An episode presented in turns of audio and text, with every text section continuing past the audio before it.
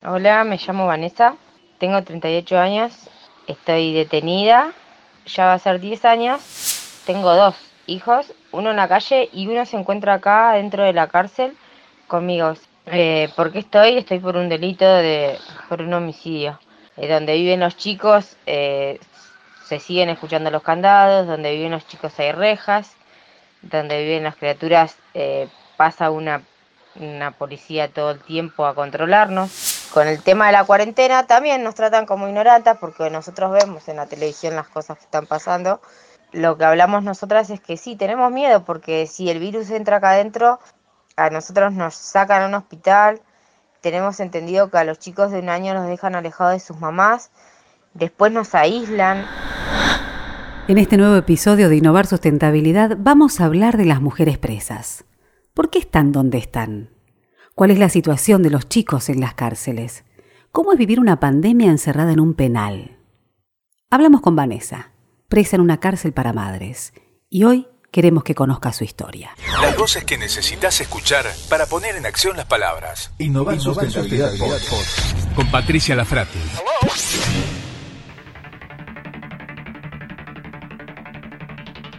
Vanessa tiene 38 años y está detenida desde hace 10 en una cárcel para madres por homicidio. Vanessa mató a un policía, pero no lo hizo porque la encontró robando o porque la descubrió vendiendo droga. Vanessa se estaba defendiendo de una violación y en ese forcejeo mató a un policía que estaba interviniendo en la situación. Está condenada a cadena perpetua. Lo peor es que su violador está libre. En las cárceles federales argentinas la población carcelaria femenina aumentó casi el 200% durante las últimas dos décadas. Esto representa una tasa mucho más alta que el incremento del número de hombres encarcelados. ¿Y sabés que el 70% de estas mujeres presas es por infracción de la ley de drogas? Ahora, sin embargo, no acceden a la prisión domiciliaria. Antes de escuchar el testimonio de Vanessa, queremos contextualizar la situación de las mujeres en las cárceles en nuestro país. Y por eso hablamos con Andrés López Batalla, que además de ser defensor oficial de San Martín, es coordinador del programa Justicia Restaurativa, una organización sin fines de lucro que ayuda a las mujeres presas. Les da atención médica, cursos, donaciones, contención emocional, muchas veces alegría. Andrés, ¿las mujeres en las cárceles están olvidadas? Sí, la verdad que eh, se, en principio se acuerda solamente el sistema penal para criminalizarlas, ¿no? Para, para dejarlas eh, depositadas en, en, los lugares más horrendos que puedan, que puedan eh, tener, que pueda tener una sociedad. Porque digo, las cárceles son partes de, de una sociedad, es, es, es, el barrio de una sociedad, es el lugar donde se depositan a aquellas personas que transitaron de alguna manera por el delito o eh, son víctimas en realidad del sistema. La mayoría de las mujeres, me arriesgo a decir el 98% de las mujeres, eh, son víctimas del sistema patriarcal, machista, porque son, eh, tienen que tomar iniciativa por mano propia, tienen que ser cómplices a veces de los delitos, tienen que eh, trabajar para los narcos, para mantener su vida y la vida de sus hijos, no solamente ya ni siquiera por cuestiones de alimentos, sino por cuestiones de vida, porque están amenazadas en los barrios. Lamentablemente eh, esto es lo que sucede y la mayoría de las mujeres que están privadas de su libertad eh, padecen de esto y cuando están dentro del sistema, todo lo que les, se les ocurra en la cabeza que se les vulneren los derechos a las mujeres, bueno, ahí se multiplica. En las cárceles se multiplican. Eh, y nosotros siempre vamos a estar ahí para, eh, para tratar de que no se sigan vulnerando los derechos de las mujeres, de los niños y niñas, porque lamentablemente en la Argentina hay niños y niñas de 0 a 4 años que están también privados de su libertad con sus mamás en la unidad 33 de los hornos. Claro, era lo que te iba a preguntar, Andrés, porque ¿qué pasa con esas criaturas? Lo que pasa es que es tristísimo, el Estado tiene una gran, tiene una deuda enorme pendiente para resolver, digo el Estado como, como, eh, como organismo superior, ¿no? Eh, el Estado, el Poder Ejecutivo, el Poder Legislativo tiene que también poner cartas en el asunto y hacerse cargo de esta problemática, y ni que hablar el Poder Judicial, que somos los que tenemos que velar por los derechos de los ciudadanos, que tenemos que darle respuesta desde, desde ese lugar. Eh, la verdad que tener niños y niñas de 0 a 4 años presos, privados de su libertad, privados de la educación, privados muchas veces de los mismos derechos que se les privan a las mujeres también, eh, pero en este caso los niños no pueden más que llorar o gritar o patalear o lamentablemente en algunos casos morir porque nadie defiende sus derechos. Mm, un día me di cuenta que había niños que no conocían lo que era una plaza, lo que no conocen que es una plaza. Realmente dije, ¿qué estamos haciendo como sociedad? ¿Cómo estamos permitiendo que esto suceda? Y entran a jugar un montón de factores. Hay mamás que, están allí con sus bebés y están embarazadas. Entonces, inmediatamente aquellos que no entienden de qué se trata la maternidad en este sentido, empiezan a cuestionar por qué tienen un hijo y por qué tienen otro y viene otro y viene otro. Bueno, son todas cuestiones que tenemos que trabajar, tenemos que trabajar con, eh, desde la educación, con eh, todo lo que tenga que ver con la prevención del embarazo responsable, pero además tenemos que entender que son jóvenes mujeres eh, empobrecidas, discriminadas, maltratadas, excluidas del sistema, eh, de su familia, que lo único que tienen para sostenerse y agarrar lamentablemente son a esos niños y a esas niñas. Entonces, tenemos que darnos la discusión. ¿Y cuáles son las herramientas que hoy tienen, por ejemplo, desde justicia restaurativa para que de alguna manera se pueda reparar, para no repetir, pero dentro de este contexto que también es un contexto nefasto? Sí, la verdad que esta, esta tarea, este programa nace hace siete años de la mano de una jueza, la doctora María del Carmen Rodríguez Melluso, que es jueza de ejecución penal de San Martín, está a cargo del juzgado número uno, y ella Em, un día me encuentra por un pasillo de tribunales y me dice, vos tenés que venir a la cárcel con justicia restaurativa. Y la verdad, dentro de mis prejuicios dije, ¿qué va a hacer una jueza? Eh, primero pensé que era mentira, esta es la realidad. No, no veo a muchos jueces interesados por lo que le pase a la gente que está privada de su libertad, más que el cumplimiento de una pena, más que la imposición de una medida coercitiva que no estamos en contra de que se cumpla la pena, pero sí estamos en contra de qué manera se cumple esa pena. Y también les decimos a las personas privadas de su libertad, no queremos que sigan pagando pena, queremos que las cumplan, porque lo que se paga se vuelve a comprar. Y nuestro programa consta de nueve encuentros más dos encuentros con las familias, y ahí lo que intentamos que se hagan cargo porque el, paradigma retributivo, que es el paradigma que existe actualmente en la justicia argentina, esto es, vos haces algo y te retribuyo con una pena, eso ya se terminó, ya está agotado, porque si no, no tendríamos el hacinamiento que tenemos en las cárceles, el problema enorme que tenemos hoy con este COVID en las comisarías, se está muriendo gente en las comisarías y esto nadie lo está visibilizando, hay mujeres que están en situaciones de alta vulnerabilidad y nadie lo dice, y la verdad, eh, teníamos que empezar a cambiar ese paradigma, y la justicia restaurativa viene a esto, viene a buscarle respuesta a lo que ya no, tiene, no tenía respuesta y no tiene respuesta con este este sistema retributivo. Realmente las víctimas que nosotros debemos debemos acompañar también y tenemos que entender su situación, tienen que ser protagonistas del cambio en serio, porque no está feliz la víctima que solamente ve que a su victimario se le impuso una pena y que nada más se hizo, porque saben que eso no es la solución. Salen de la cárcel con mayores herramientas para, para tener otra vez como opción el delito. Nosotros lo que pregonamos es justamente que cuando salgan ya no sea el delito una opción. ¿Qué pasa con la sociedad, Andrés? ¿Da vuelta la cara ante esta situación? Se, genera empatía, tiene ganas de colaborar. Digo, hay un montón de voluntarios y, de personas que estamos a favor de este trabajo, pero en general. No, en general, la verdad que a la gente le cuesta mucho entender esto. Algunos creen que somos abolicionistas, es decir, que estamos a favor de que se cierren las cárceles y se liberen a todos los presos. No es nuestro caso. Nosotros no somos abolicionistas, creemos que las cárceles tienen que existir, pero tienen que existir con condiciones dignas. Eh, también la gente, digamos, consume los medios masivos de comunicación y esto es un gran problema en la Argentina. Me imagino que en el mundo también, porque estamos en conversación con otras organizaciones del mundo y esto pasa también, y hay mucho prejuicio. Cuando empezó toda esta pandemia, eh, que empezó todo esto de liberar o no liberar presos, la verdad que fue todo, todo muy direccionado a que esto no suceda, pero tampoco estaban las condiciones para que eso suceda.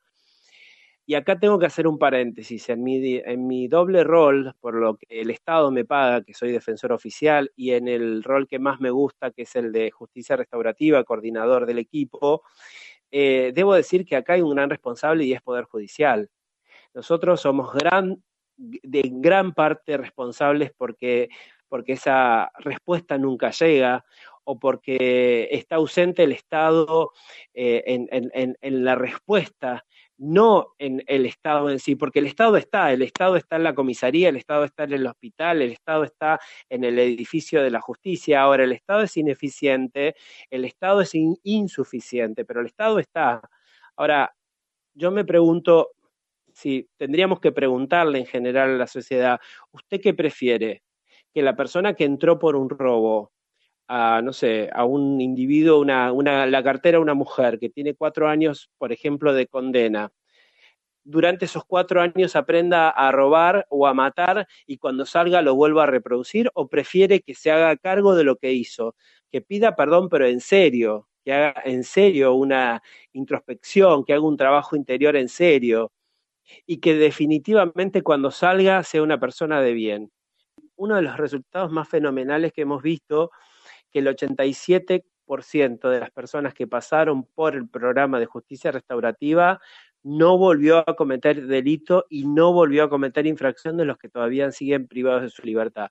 Y no cometer infracciones disciplinarias dentro de un ámbito donde en un lugar de cuatro personas hay 14 o 15 personas, donde en una unidad carcelaria de mujeres que te podés morir de dolor y no tenés ni siquiera un ginecólogo o ginecóloga que te atienda, o, o, te tienen una semana y media en un lugar a la intemperie con este frío, realmente es un gran logro.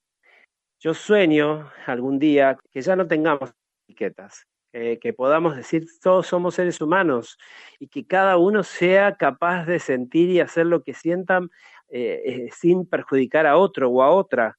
Ojalá que algún día ese, ese día llegue, ¿no? Te mando un beso grande. Gracias, Andrés. Innovar Sustentabilidad Podcast con Patricia Lafrati. Ahora vamos a conocer la historia de Vanessa. Acordate lo que te contaba al principio del podcast.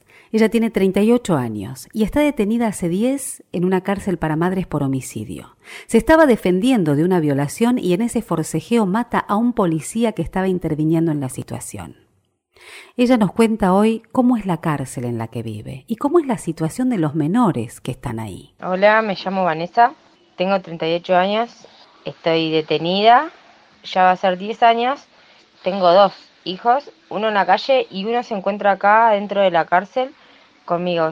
Eh, ¿Por qué estoy? Estoy por un delito de por un homicidio. ¿Cómo es la cárcel en la que vivimos? A pesar de que mm, de que digan es una cárcel de madre y tiene otras ambientaciones y otros otras cosas para decir no no que no se vea tanto como que es una cárcel, pero no, sigue siendo una cárcel porque sigue eh, estando el sistema este todo el tiempo metido acá adentro también, porque eh, donde viven los chicos eh, se siguen escuchando los candados, donde viven los chicos hay rejas, donde viven las criaturas pasa una, una policía todo el tiempo a controlarnos. Entonces, por más que digan, no, no es eh, lo mismo, eh, sigue siendo la cárcel y, para, y los chicos se acostumbran a esto porque los chicos, ¿qué pasa? Están limitados a un montón de cosas y carecen de un montón de cosas. Los informes que salen para los juzgados eh, salen como que acá nosotros tenemos de todo, como que acá tenemos una calefacción para, un, para una criatura, que es mentira, y ni siquiera nosotros podemos ambientar el lugar para que ellos no pasen necesidades o no pasen frío o no pasen cosas que no tienen que pasar, ¿no? Uno de los temas que más dudas me genera cuando pienso en la vida de Vanessa es qué trato recibe como mujer en un penal. Si nos tratan bien, eh, y nos tratan, nos tratan como, al parecer sí, pareciera que nos tratan bien porque, bueno, como uno le habla al servicio penitenciario, el servicio penitenciario te habla.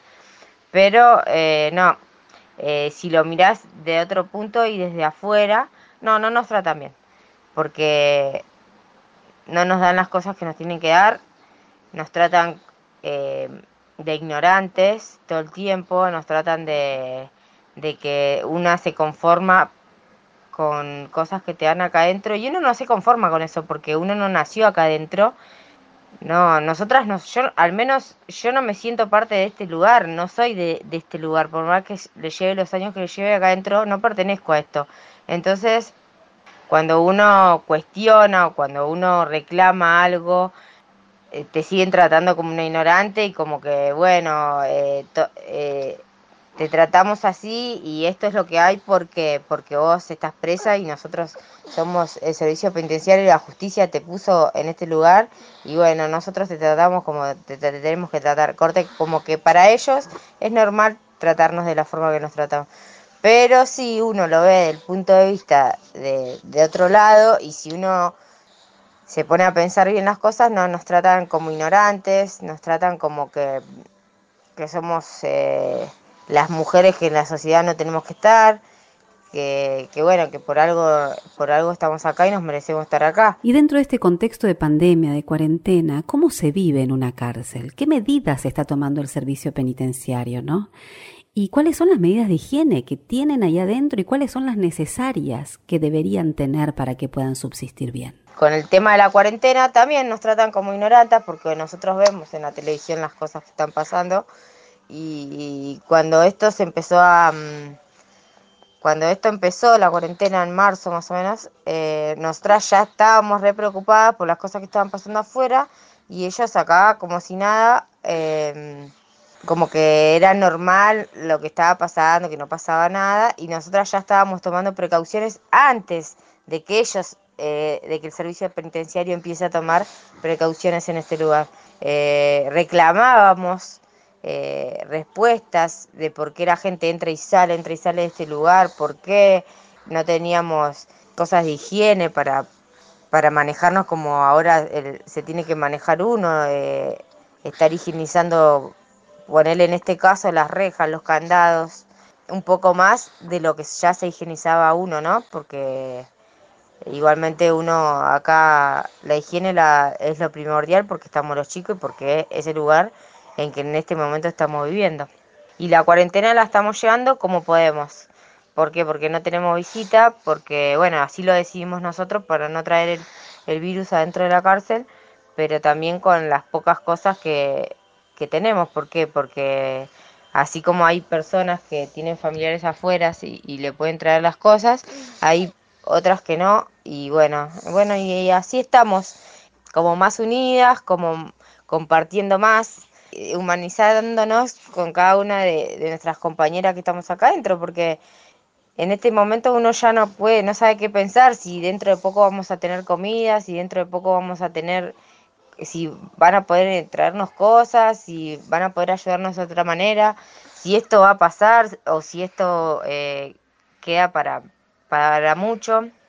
Y miedo sí tenemos, lo que hablamos nosotras es que sí, tenemos miedo porque si el virus entra acá adentro, a nosotros nos sacan a un hospital, tenemos entendido que a los chicos de un año nos dejan alejados de sus mamás, después nos aíslan en un, en un lugar, sí tenemos miedo, tenemos miedo que entre el virus acá y que los arrestos que estamos pidiendo a gritos, que no es de ahora, lo estamos pidiendo de hace meses, eh, lleguen tarde para algunas de nosotras y llegue a pasar algo que no, que no queremos que pase acá adentro. Y por supuesto, cuando hablamos con Vanessa, tuvimos que entrar en un tema bastante polémico que está relacionado con la situación de los arrestos domiciliarios. La pregunta es, ¿los presos tienen que salir por el coronavirus o no? ¿Es la misma situación para todos? Cuando reclamamos que si nos dan un arresto para poder irnos a la casa con nuestros hijos, eh, y nos niegan por tal motivo, por tal motivo, porque acá nos encontramos bien, porque acá hay esto, porque acá hay el otro, eh, lo estamos pidiendo porque tenemos derechos también como seres humanos y nuestros niños también. Y estamos desesperadas, gritando a gritos, que nos den una respuesta y que, o que nos, que nos den la posibilidad y, y esa ese beneficio de poder estar en la casa con nuestros hijos, porque así como nosotros estamos con criaturas acá adentro, eh, también tenemos criaturas afuera. Y si cometimos un error y, lo estamos pagando, eh, que nos den la oportunidad de, poder demostrarle que, podemos hacer las cosas bien también en el afuera. No por esta pandemia, sino porque porque uno también eh, pasando por acá ya ve las cosas de otra. Igualmente, también todas las mujeres que estamos acá, no todas están porque cometieron un delito y porque o porque son parte de, algo ilegal. No, algunas mujeres están acá porque vinieron a la fuerza, otras porque las trajeron sin ser quienes tenían que no son culpables de nada y están acá, son inocentes, mis compañeras. Entonces, la justicia no, no está actuando, por eso tenemos miedo. Porque como ya vemos tanta injusticia en todo, eh, tenemos miedo de que nos pase algo acá adentro, sí. Eh, necesitamos que, que se ejerzan nuestros derechos, nuestros derechos del niño que tienen nuestros hijos, los derechos humanos que tenemos nosotros, porque somos personas, aunque estemos acá eh, detenidas, somos seres humanos, tenemos corazón. Así que lo que necesitamos es que se ejerza nuestro derecho, es eso lo que queremos. No queremos que digan, bueno, se van a la calle y les perdonamos lo que pasó y eso. No, eh, la oportunidad, la oportunidad de que por intermedio de todos los derechos que nosotros tenemos, nos den esa oportunidad de cambiar también. Esto fue Innovar Sustentabilidad Podcast. Suscríbete a nuestro canal, seguinos a través de cualquier plataforma de audio. También lo podés hacer a través de las redes sociales y si no, www.innovarsustentabilidad.com. ¿Querés entrar en contacto con nosotros? Contacto arroba mypod.com.ar. Nos encontramos la próxima. Gracias.